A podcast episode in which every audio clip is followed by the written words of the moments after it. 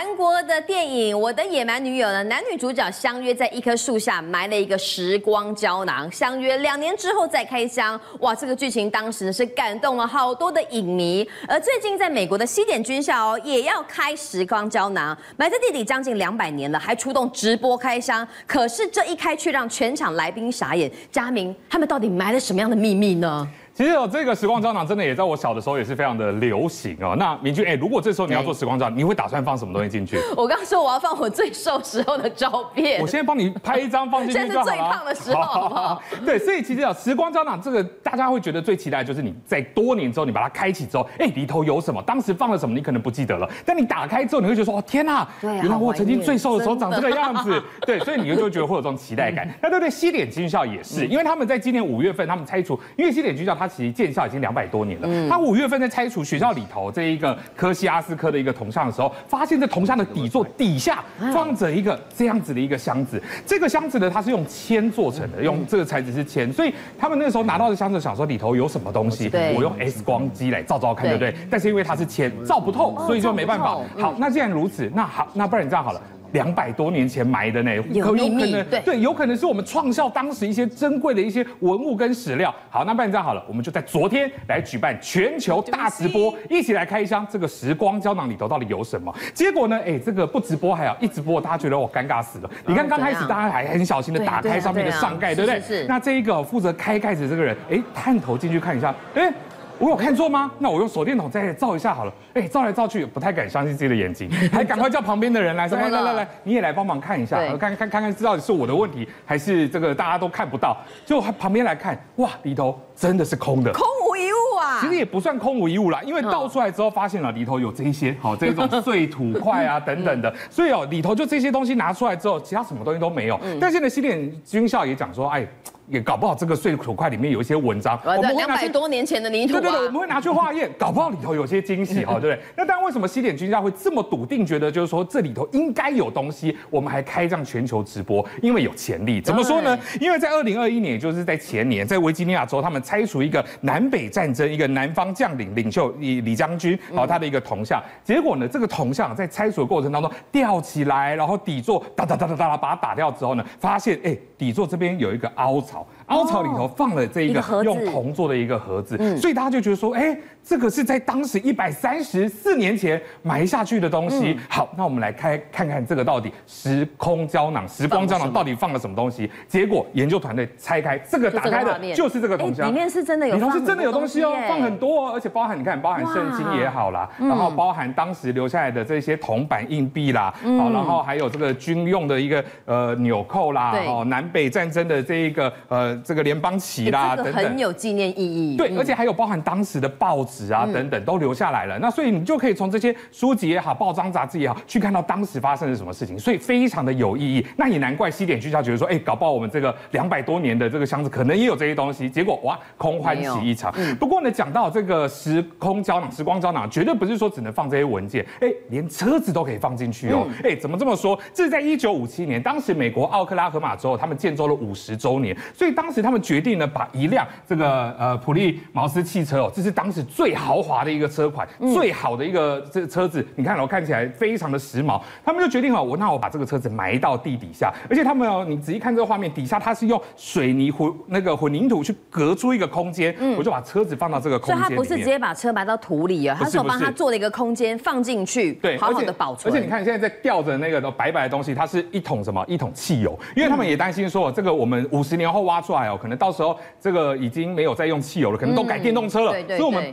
附附了一罐汽油在里面，让它出土之后呢，还可以加这个汽油，还可以继续跑，是送给五十年后大家最好的礼物。所以我们放了最好的车子。嗯、结果呢，这一次个过了五十年之后，哎，真的到了奥克拉荷马州建州一百周年，真的要出土了，大家全部都围过来看，说，哎，五十年前我小时候埋下去了，这台车现在变什么样子？变成明君看的，先看到这样，嗯、上盖的这个混凝土先掀开，那因为它怕怕这个车子会生锈哦，会有腐蚀状况，所以它上面也都盖了一个布。对对对。好，那所以把这个车子整台车吊上来之后呢，哇，大家都来。来见证，到底这车子变成什么样子？期待是焕然如新哎。对，有有可能拿出来之后，哎，真的跟新的一样，对不对？是啊。结果啊，这个一打开，布一掀开啊，里头全部都生锈了，包含车这个车身生锈了，零件也生锈了，这个内里的这个衬底，因为主要是这个混凝土里头还有进水，好，那真的没办法保存不了这么久，所以大家就觉得有点失望。不过这件事情也做了一个很好的一个实验，大家都觉得开了眼界哦。那其实现在呢，在全球还有一个这种所谓的时光胶囊还没有开箱的是什么东西呢？这个呃，这个时光胶囊是放在澳洲雪梨一个地标哈，叫做维多利亚女王大厦哈，我们简称它叫 QVB 哦，我去过，非常的漂亮，它里头地标是不是？对，它是一个地标，它是一个在这个一呃呃一八。呃，一九八六年的时候再重新哈去重新翻修过的，里头看起来真的非常充满英国的风情的一个商场。那当时其实英国女皇这伊丽莎白二世也有去做剪彩哈，所以你看当时人都非常非常的多。那其实在在这个完工之后呢，其实当时女王呢就跨海写了一封亲笔信，寄到了这一个地方去，寄到了雪梨去。那当时也注明说这要给雪梨的市长跟雪梨的市民等等。但是他要讲哦，不是寄给你马上开哦，他是要告诉你说你要到了二零八五年。年，也就是说，这个重新落成一百年之后，你才能够打开。一百年之后才可以开启女王写的信哦。对，那当然我们知道女王女王已经过过世了嘛，所以这等于是她留下来的最后一封还没打开过的亲笔信。听说女王的幕僚啦、贴近的人都不知道。好，所以到时候二零八五年，我们要努力活到那个时候，我们才能够知道说到底信展示这边，但不能打开。对，你刚刚看到画面哦，这一个用金色的框把它裱起来的哈，这一个。呃，这一个玻璃框的后面就是这封亲笔信，所以啊，到底内容写了什么，要到二零八五年，希望可以活这么久了。没错。好，那我能不能够穿越时空到二零八五年呢？这个是一个传说了，因为我们常在电影当中看到，哈，好像有一些人是从别的时空过来的。到底真有其事吗？其实这个东西哦，在世界上都有一些案例了哈。不过呢，这个到底是真是假，可能要大致评论，因为有很多事情是你真的听了，你会觉得说真的不可思议啊。带大家来看，二零零六年，瑞典这一名男子哦，他叫做诺德科维斯特。那他下班回家的时候，发现哎，奇怪，我家的这个厨房怎么漏水，地上都湿湿的。所以他就像这样子打开来，发现说哦，琉璃台上面的水管破掉了啦，所以难怪会漏水。所以呢，他就有去拿工具，然后呢要开始来修理这个水管。他。蹲着，然后要进去又修理这水管，就他就觉得，哎，探身进去的时候，发现，哎，这水管怎么好像离我越来越远？我就必须越爬越里面。那听起来觉得当然不可思议，但是他当时陈述是这样子。那他就越往越里面的时候，看到好像有一道光，然后结果后来他又出来之后，发现，哎，周边的环境变得不太一样了。是他家吗？是他家，是他家。但是他后来遇到一个人，就是看到这个人，这个人是谁？这个人是三十六年后的他，因为刚刚讲到这是二零零六年，他出来之后，他的时空环境已经来到了二。二零四二年，那他当时哦，你看哦，这是他，这是他哦，当时三十六岁，旁边这个是三十六年之后的他。哎，佳敏怎么会有影片？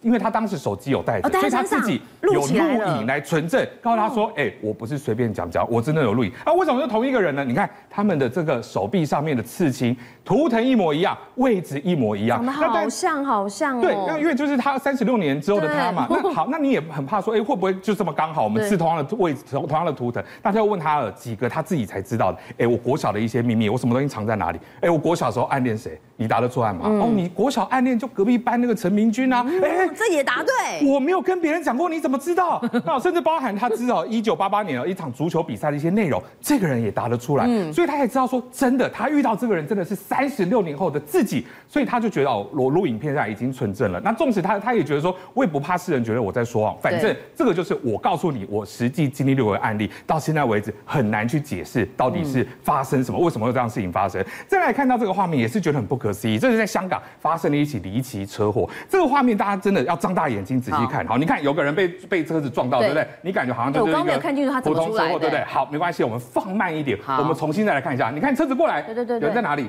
哎，突然出现了，从空中掉了一个人呐。对，所以你就觉得说，哎，我再放慢几倍速去看，你都没有办法看到说，哎，这个人是从上面高架桥掉下来，没有。他就凭空在空中突然出现，而且有人在讲说，哎，这会不会这都是刚好？搞不好只是这个车窗上有雨滴挡住。明君，我问你，如果说你今天真的掉下来被车撞到，你第一个动作你一定是留下来嘛，对不对？啊、留下来跟对方理论嘛。跑掉？为什么要跑掉？嗯、所以人家就讲说，这难道是一个时空旅人？他穿越时空的时候，因为你没办法决定你在什么什么地方出现，所以他就凭空出现之后被车给撞到，那被这个呃行车记录器拍下这一这一切。那但现在有影像，当然很多事情哦，眼见为凭嘛，看到觉得很难以解释，对不对？嗯、但是在过去，其实有些案例哦，其实他的这个故事，他不一定有这么多的画面，但是有些目击者口耳相传留了下来。来看到是在一九五零年代，当时一个男的，他叫做鲁道夫方呃芬茨哈，那他出现在纽约的时代广场。那那个时候呢，他就目击者所说，他是突然出现在这个纽约时代广场的。嗯、那旁边他看起来有点慌张，就觉得哎，左看看右看，这地方好像我不太熟悉，而且路上怎么那么多哎四个轮子的这个车子，他觉得很很很奇怪。那他过马路的时候，结果就被车子给撞上了。哦、没看过了，对，没看过。那那哦，穿过马路，你看啊，就在这边哈，就就被就被撞上了嘛，对不对？那当时啊，很奇怪，因为他身上穿的是十九世纪，也就一八多多多年的那个时候的。出现的时候是二十几二十世纪中期。二十世纪中期，所以他觉得很奇怪，你怎么会穿这个时时时代的衣服呢？嗯、结果进一步去哦，因为他已经被撞身亡了嘛，所以后来移到这个停尸间要来进行验尸跟调查的时候，发现他身上带的东西更难以解释，包含什么东西？包含他身上哦带的。骨呃，在比较早期哦，用的一些钞票啦、硬币啊，就画面上看到这个，旧的美元，都旧的，都都是当时已经没有在使用了。嗯、还有什么？还有一个照顾马匹跟清洗马厩的一张一个账单。嗯，你用那个地址去看，哎，当时已经找不到这个地址，根本没有马厩，路上都车子在跑，哪里有马车，哪里有马厩。再来还有一张名片，就是这一张名片，对，上头写的就是他的名字，地址写的是第五大道的一个的的的一个地址，所以就表示说，哎，他的办公室可能就是在第五大道上，嗯，只是不晓得什么样的原因穿越了时空到了这个地方。但是已经是在一九呃二十世世代中期，那另外还有包含一封一八七六年从费城寄出的一个信件，就画面上看到这一个，所以后来去查抽丝剥茧，当然电话簿到处去找，结果花花了好多功夫，真的找到有这样一个人。那后来警方也去找到了他的家人，家人说对，确实有这个人，他是我们的家属，嗯，可是他在一八七六年就失踪啦，就再也不见了，那怎么会在一九五？